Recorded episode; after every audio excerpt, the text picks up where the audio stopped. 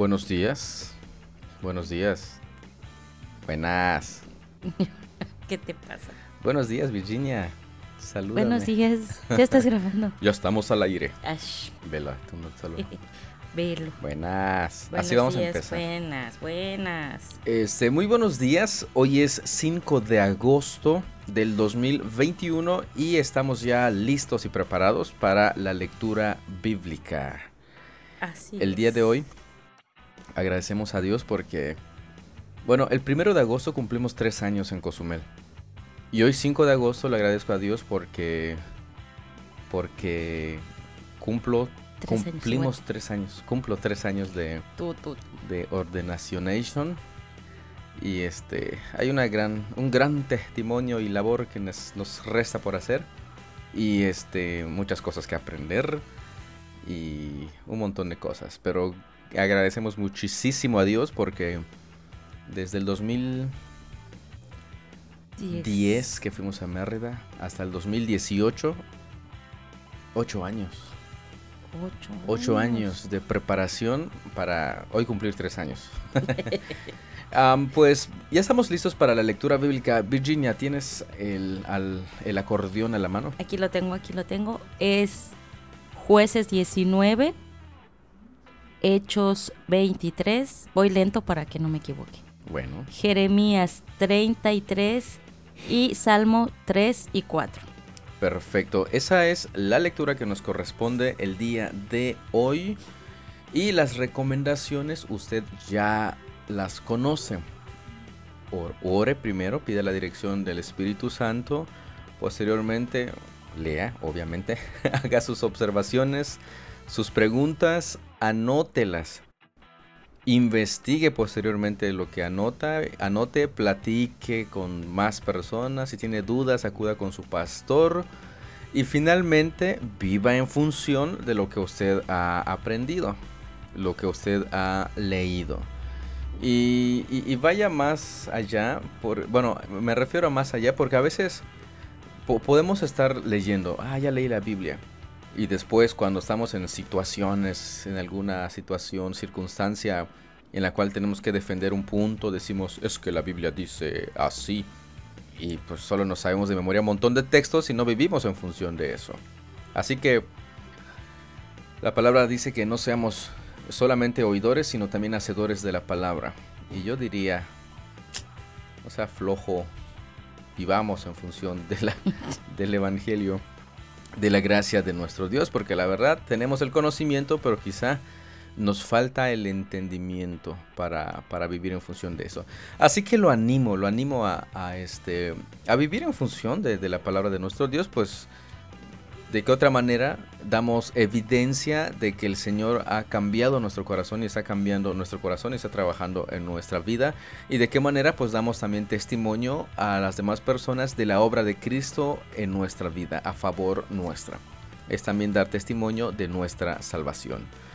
Pues creo que de esa manera este, ya nos preparamos para iniciar. Vixi, ¿algo que nos quieras comentar antes de continuar? No, ya estamos listos para empezar a leer. ¿Ya estás lista? Sí, ¿Segura? segura. Segurísima. Sí, ya terminé. Pero, de- ah, de, de Estaba enviar el- enviando el de audio enviar el del día. audio del Sí. día.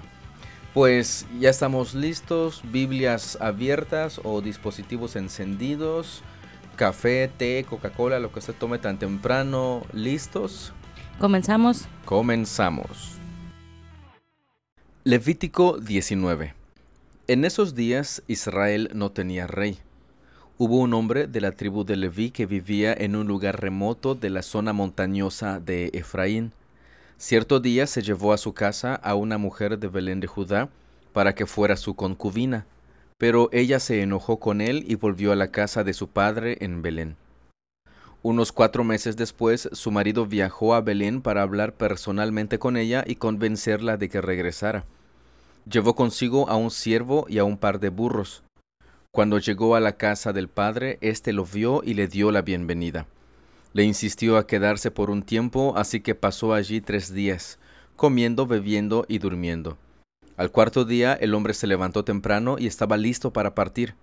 Luego el padre de la mujer le dijo, Quédate, por favor, otra noche y diviértete. El hombre se levantó para irse, pero su suegro siguió insistiendo en que se quedara. Así que al final cedió y pasó allí otra noche. A la mañana del quinto día, el hombre se levantó temprano nuevamente, listo para partir. Pero una vez más el padre de la mujer le dijo, Come algo, después podrás irte esta tarde. Así que pasaron otro día de festejo. Más tarde, mientras el hombre, su concubina y el siervo se preparaban para marcharse, el suegro le dijo, Mira, está atardeciendo, quédate esta noche y diviértete, mañana podrás levantarte temprano y marcharte. Pero esta vez el hombre estaba decidido a irse, así que tomó a sus dos burros ensillados y a su concubina, y se dirigió a Jebús, es decir, Jerusalén. Ya era tarde cuando se acercaron a Jebús y el siervo le dijo, Paremos en esta ciudad jebusea y pasemos aquí la noche. No, le dijo su amo, no podemos quedarnos en esta ciudad extranjera donde no hay israelitas. Seguiremos en cambio hasta Gibea, Vamos, tratemos de llegar hasta Gibea o Ramá y pasaremos la noche en una de esas ciudades. Así que siguieron adelante. El sol se ponía cuando llegaron a Gibea, una ciudad situada en Benjamín, y se detuvieron allí para pasar la noche. Descansaron en la plaza de la ciudad, pero nadie los invitó a su casa para pasar la noche. Esa noche un anciano regresaba a su hogar después del trabajo en los campos. Era de la zona montañosa de Efraín, pero vivía en Gibeá, donde la gente era de la tribu de Benjamín. Cuando vio a los viajeros sentados en la plaza de la ciudad, les preguntó de dónde venían y hacia dónde iban. Regresamos de Belén, en Judea, le contestó el hombre, y vamos hacia una zona remota de la región montañosa de Efraín, donde yo vivo. Viajé a Belén y ahora voy de regreso a mi hogar, pero nadie nos ha invitado a su casa para pasar la noche aunque traemos todo lo que necesitamos. Tenemos paja y forraje para nuestros burros y bastante pan y vino para nosotros. Serán bienvenidos en mi casa, les dijo el anciano. Yo les daré todo lo que pudiera faltarles, pero no se les ocurra pasar la noche en la plaza. Entonces los llevó a su casa y dio alimento a los burros. Después de lavarse los pies comieron y bebieron juntos.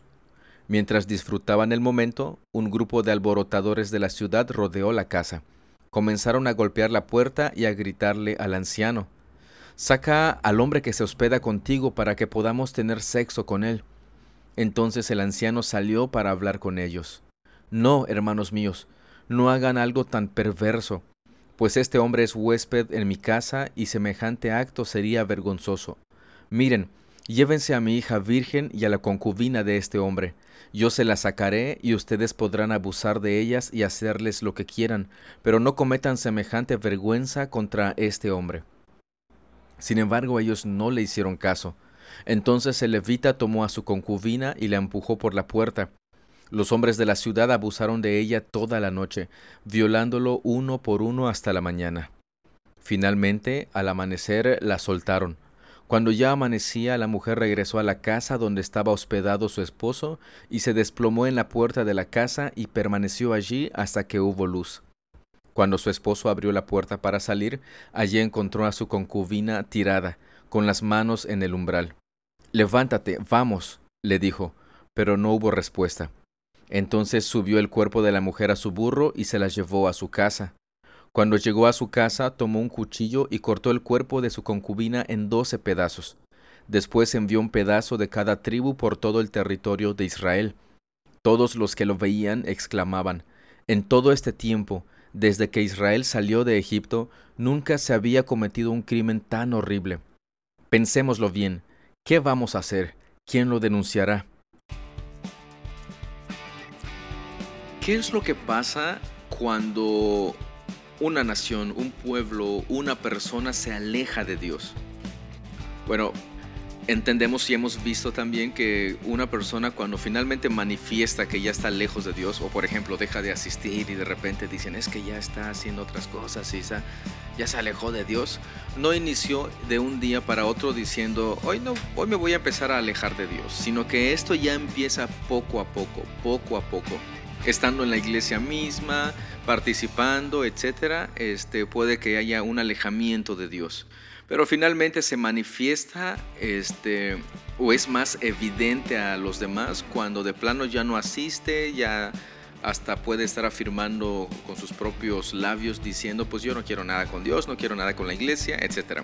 Pero no empezó en ese momento, empezó mucho, mucho antes, cuando siquiera se daban cuenta las otras personas. ¿Y por qué menciono esto y por qué hice la pregunta inicial?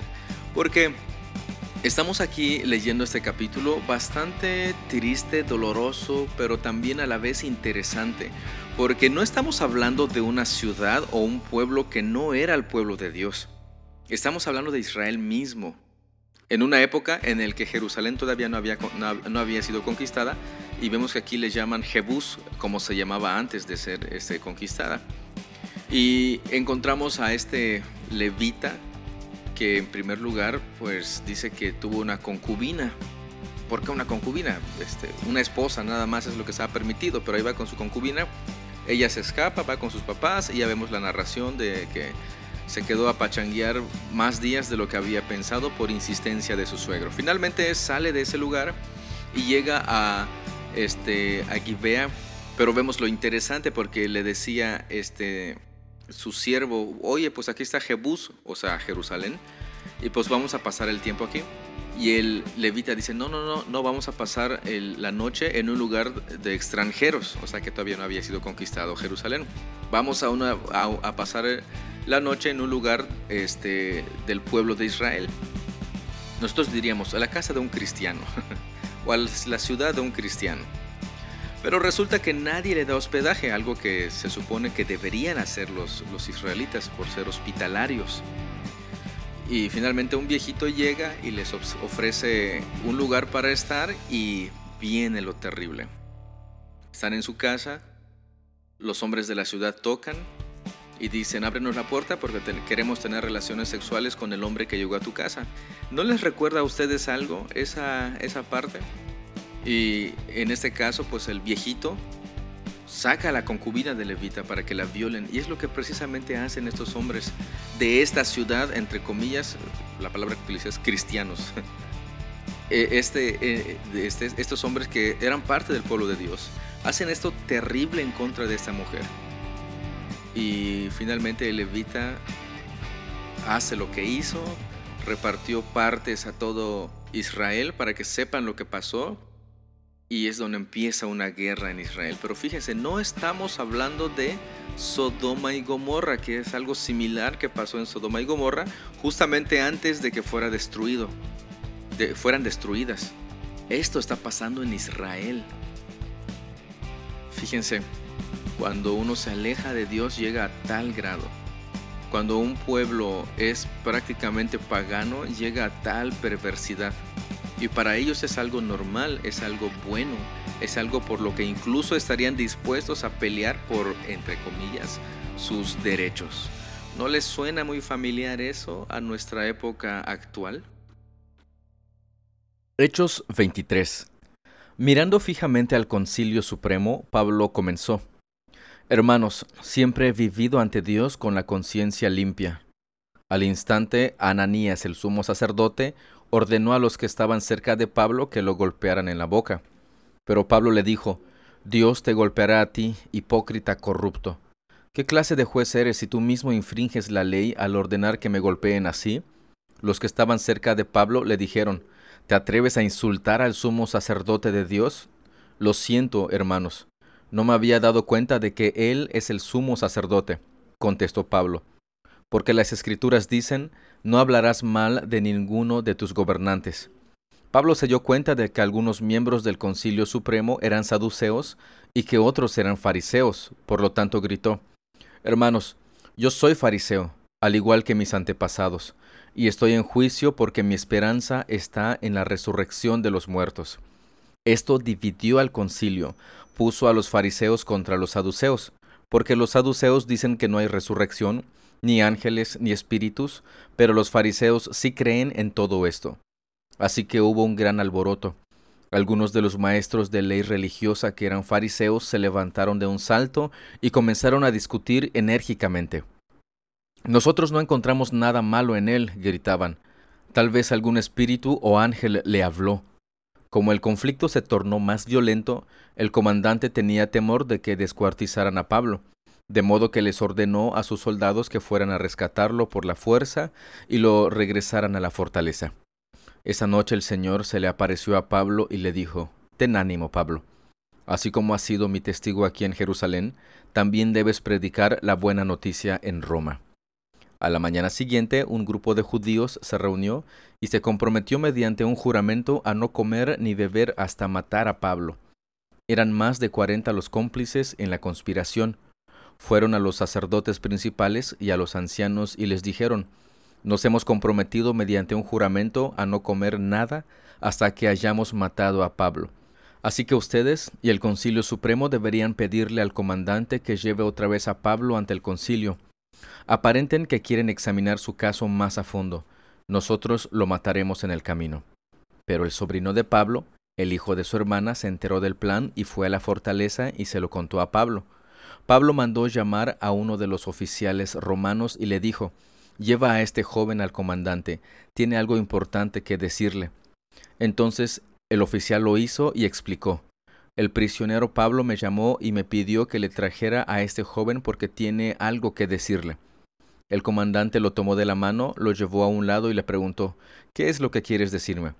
El sobrino de Pablo le dijo Unos judíos van a pedirle que usted lleve mañana a Pablo ante el Concilio Supremo, fingiendo que quieren obtener más información, pero no lo haga. Hay más de cuarenta hombres escondidos por todo el camino, listos para tenderle una emboscada. Ellos han jurado no comer ni beber nada hasta que lo hayan matado. Ya están listos, solo esperan su consentimiento. Que nadie sepa que me has contado esto, le advirtió el comandante al joven. Entonces el comandante llamó a dos de sus oficiales y les dio la siguiente orden. Preparen a doscientos soldados para que vayan a Cesarea esta noche a las nueve. Lleven también doscientos lanceros y setenta hombres a caballo.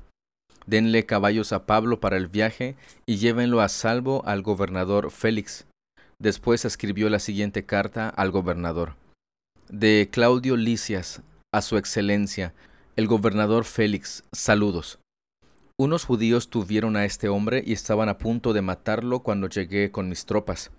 Luego me enteré de que él era ciudadano romano, entonces lo trasladé a un lugar seguro.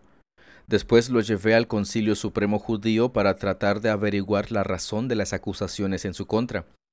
Pronto descubrí que el cargo tenía que ver con su ley religiosa, nada que merezca prisión o muerte en absoluto. Pero cuando se me informó de un complot para matarlo, se lo envié a usted de inmediato.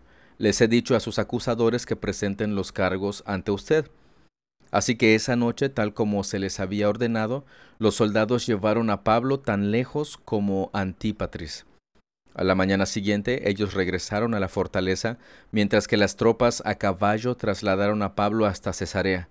Cuando llegaron a Cesarea, lo presentaron ante el gobernador Félix y le entregaron la carta. El gobernador leyó y después le preguntó a Pablo de qué provincia era. De Cilicia, contestó Pablo.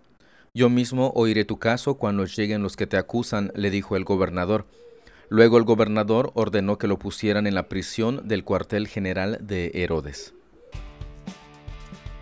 En ese capítulo vemos que Pablo sigue preso por causa de estos judíos revoltosos y envidiosos y no creyentes, entre otras cosas más. Me llama mucho la atención que se presentan estos hombres, 40 aproximadamente, y hacen un juramento de no comer ni beber hasta que Pablo muera.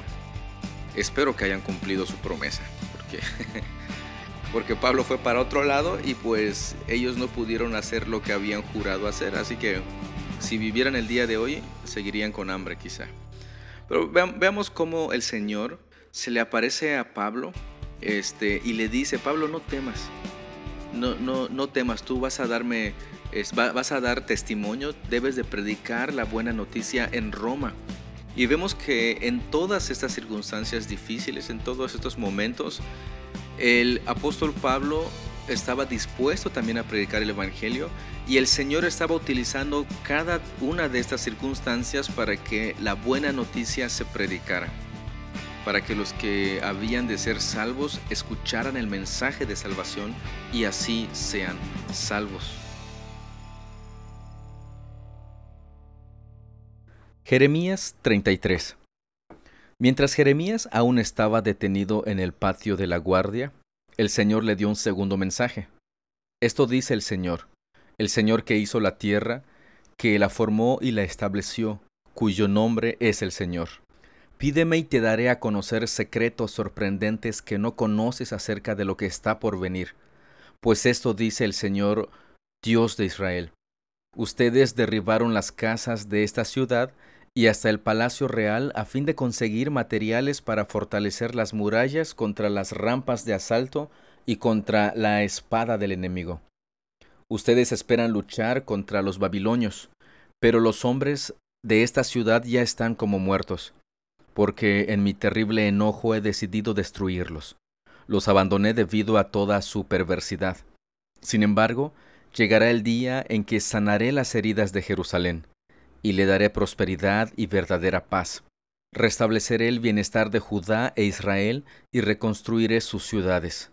Los limpiaré de sus pecados contra mí y perdonaré todos sus pecados de rebelión. Entonces esta ciudad me traerá gozo, gloria y honra ante todas las naciones de la tierra. Ellas verán todo el bien que hago a mi pueblo y temblarán de asombro al ver la paz y prosperidad que le doy. Esto dice el Señor. Ustedes dijeron, esta es una tierra desolada de donde la gente y los animales han desaparecido. Sin embargo, en las calles desiertas de Jerusalén y de las otras ciudades de Judá volverán a oírse risas y voces de alegría. Otra vez se oirán las voces felices de los novios y las novias junto con las canciones alegres de las personas que traen ofrendas de gratitud al Señor. Cantarán, Denle gracias al Señor de los ejércitos celestiales, porque el Señor es bueno, su fiel amor perdura para siempre. Pues restauraré la prosperidad de esta tierra a como era en el pasado, dice el Señor. Esto dice el Señor de los ejércitos celestiales. Esta tierra, a pesar de que ahora está desolada y no tiene gente ni animales, tendrá otra vez pastizales donde los pastores podrán llevar los rebaños. Una vez más los pastores contarán sus rebaños en las ciudades de la zona montañosa, en las colinas de Judá, en el Negev, en la tierra de Benjamín, en los alrededores de Jerusalén y en todas las ciudades de Judá. Yo el Señor he hablado. Llegará el día, dice el Señor, cuando haré por Israel y por Judá todas las cosas buenas que les he prometido. En esos días y en ese tiempo levantaré un descendiente justo del linaje del rey David. Él hará lo que es justo y correcto en toda la tierra. En ese día Judá será salvo y Jerusalén vivirá segura, y este será su nombre. El Señor es nuestra justicia. Pues esto dice el Señor, David tendrá por siempre un descendiente sentado en el trono de Israel, y siempre habrá sacerdotes levitas para ofrecerme ofrendas quemadas, ofrendas de grano y sacrificios. Luego Jeremías recibió el siguiente mensaje del Señor. Esto dice el Señor. Si ustedes pudieran romper mi pacto con el día y con la noche, de modo que uno no siguiera al otro, solo entonces se rompería mi pacto con mi siervo David. Solo entonces él no tendría un descendiente para reinar sobre su trono. Lo mismo ocurre con mi pacto con los sacerdotes levitas que ministran ante mí.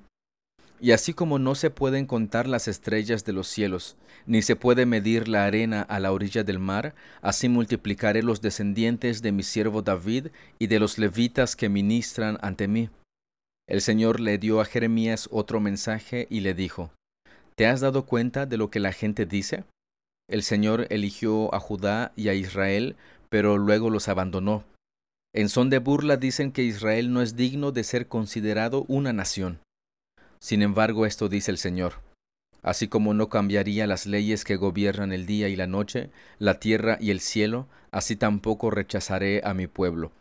Nunca abandonaré a los descendientes de Jacob o de mi siervo David, ni cambiaré el plan de que los descendientes de David gobiernen a los descendientes de Abraham, Isaac y Jacob. En cambio, yo los restauraré a su tierra, y tendré misericordia de ellos. Note por favor, note por favor cómo nuevamente menciona aquí el profeta Jeremías este pacto que el Señor está haciendo con el pueblo, que va a hacer con este con el pueblo. Y dice que si se pudiera romper ese pacto con el día y con la noche, de modo que uno no siguiera al otro, entonces el pacto podría ser roto. O sea, es algo imposible, en otras palabras, es algo imposible que, este, se rompa, que el Señor deje de, tener este pacto con su pueblo. Y eso incluye también a pesar de pecado de Israel. Y no es que el Señor no tome en cuenta este, su pecado, sino que sí lo toma en cuenta, pero fíjese, aquí menciona a la justicia Dios. El Señor es nuestra justicia, versículos 15 y 16. A Jesucristo, a nuestro Señor Jesús. Es justamente lo que está diciendo cuando dice, en esos días y en ese tiempo levantaré un descendiente justo del linaje del rey David. Él hará lo que es justo y correcto en toda la tierra. Y al final dice, este será su nombre, el Señor es nuestra justicia. O sea, Él pondrá, imputará su justicia en sus elegidos, en su pueblo. Bastante interesante. El cumplimiento de esta profecía se dio de manera ¿cómo vamos a decirlo?, histórica o, de manera inmediata cuando el pueblo de Judá e Israel fueron, este, fueron regresando a, Jerusalén, pero se cumplió de manera ya perfecta con lo que estaba apuntando todo esto cuando nuestro Señor Jesucristo vino a esta tierra.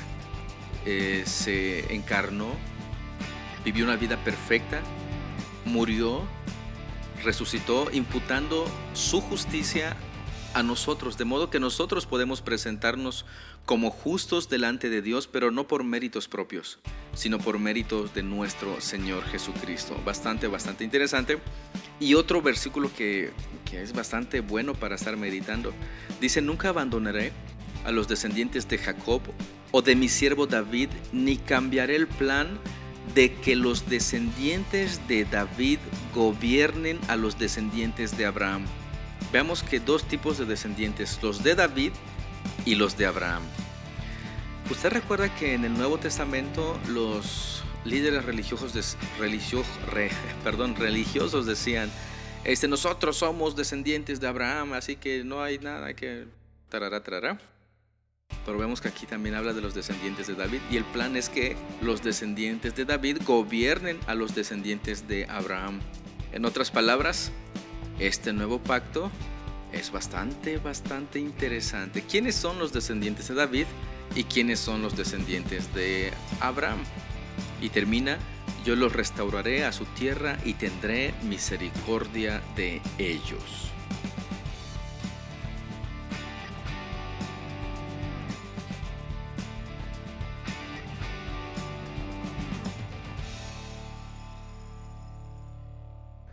Salmo 3 Oh Señor, tengo tantos enemigos, son muchos los que están en mi contra, son tantos los que dicen Dios no lo rescatará. Pero tú, oh Señor, eres un escudo que me rodea, eres mi gloria, el que sostiene mi cabeza en alto. Clamé al Señor y Él me respondió desde su monte santo. Me acosté y dormí, pero me desperté a salvo, porque el Señor me cuidaba. No tengo miedo a los diez mil enemigos que me rodean por todas partes. Levántate, oh Señor, rescátame, Dios mío. Abofetea a todos mis enemigos, destroza los dientes de los malvados. La victoria proviene de ti, oh Señor. Bendice a tu pueblo. Salmo 4. Respóndeme cuando clamo a ti, oh Dios. Tú que me declaras inocente, libérame de mis problemas. Ten misericordia de mí y escucha mi oración. ¿Hasta cuándo, señores, arruinarán mi reputación?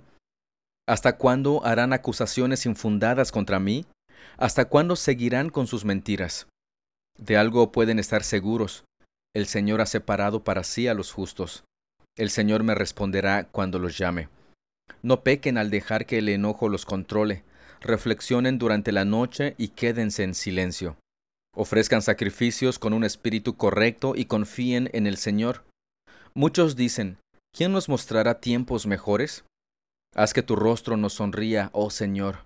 Me has dado más alegría que los que tienen cosechas abundantes de grano y de vino nuevo. En paz me acostaré y dormiré, porque solo tú, oh Señor, me mantendrás a salvo. Este es un salmo que David escribió cuando huía de Absalón, su hijo, cuando éste lo quería matar. Y veamos el contenido del salmo. Bueno, ya lo hemos leído. Dice, muchos están contra mí y dicen, Dios no lo va a rescatar, así que vamos a matarlo. Sin embargo, David dice que el Señor es escudo alrededor de él, Él es su gloria, el que levanta su cabeza, Él le responde. Y fíjense en el verso 5, me acosté y dormí, pero me desperté al salvo porque el Señor me cuidaba.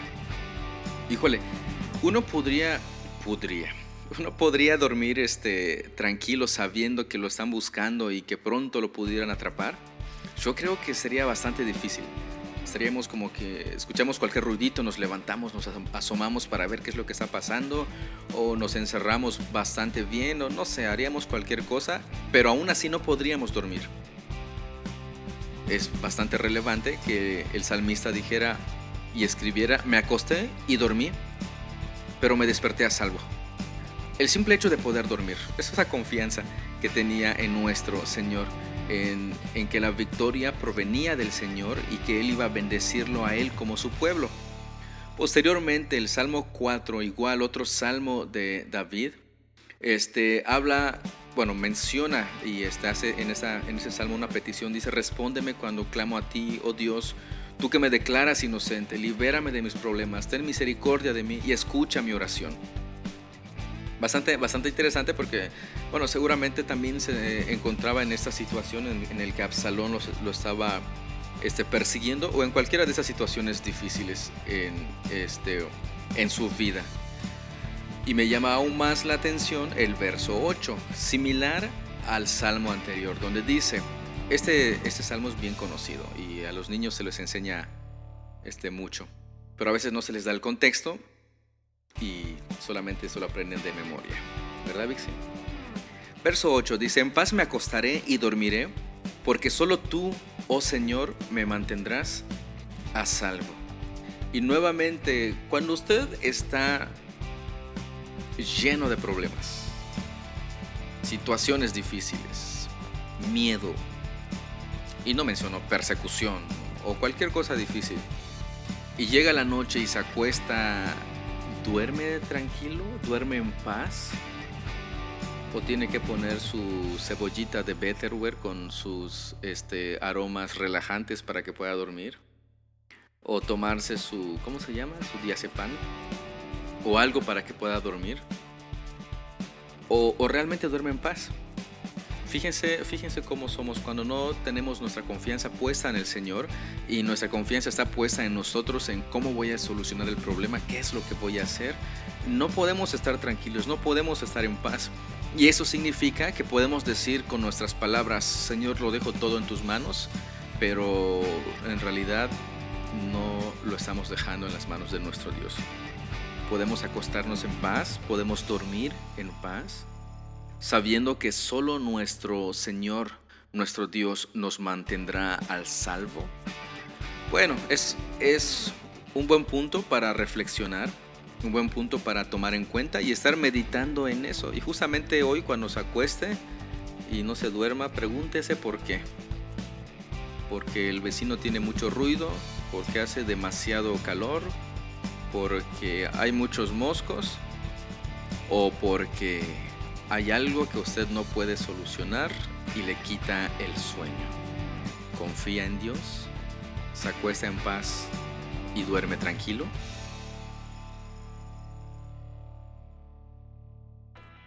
¿Te acuestas en paz y duermes tranquila, Virginia? Sí. De hecho, eh, fue como en automático. Cuando empezaste a leer el Salmo 4, empecé así como que sí, como que me empecé a decir, porque siempre te, te enseñan, ¿no? Desde, como decías, desde niño te enseñan que ese capítulo así como que para que duermas y no tengas pesadillas. Como un amuleto textil. Sí, exactamente. textil de texto. Entonces así como que prácticamente mi cerebro en automático empezó así como que a arrullarme y ya me estaba así no es cierto. Oíla. No es cierto, pero sí me dio mucha risa porque pensé en eso, ¿no? O sea, como en automático nuestro... Desde pequeños, cuando nos los enseñan, nuestro cerebro cambia a estado dormir. Si es que puede. Bueno, de niños yo creo que sí, porque no hay tantas cosas dando vueltas en nuestra cabeza. Pero ya de grandes, a ver, inténtenlo. En paz me acostaré y así.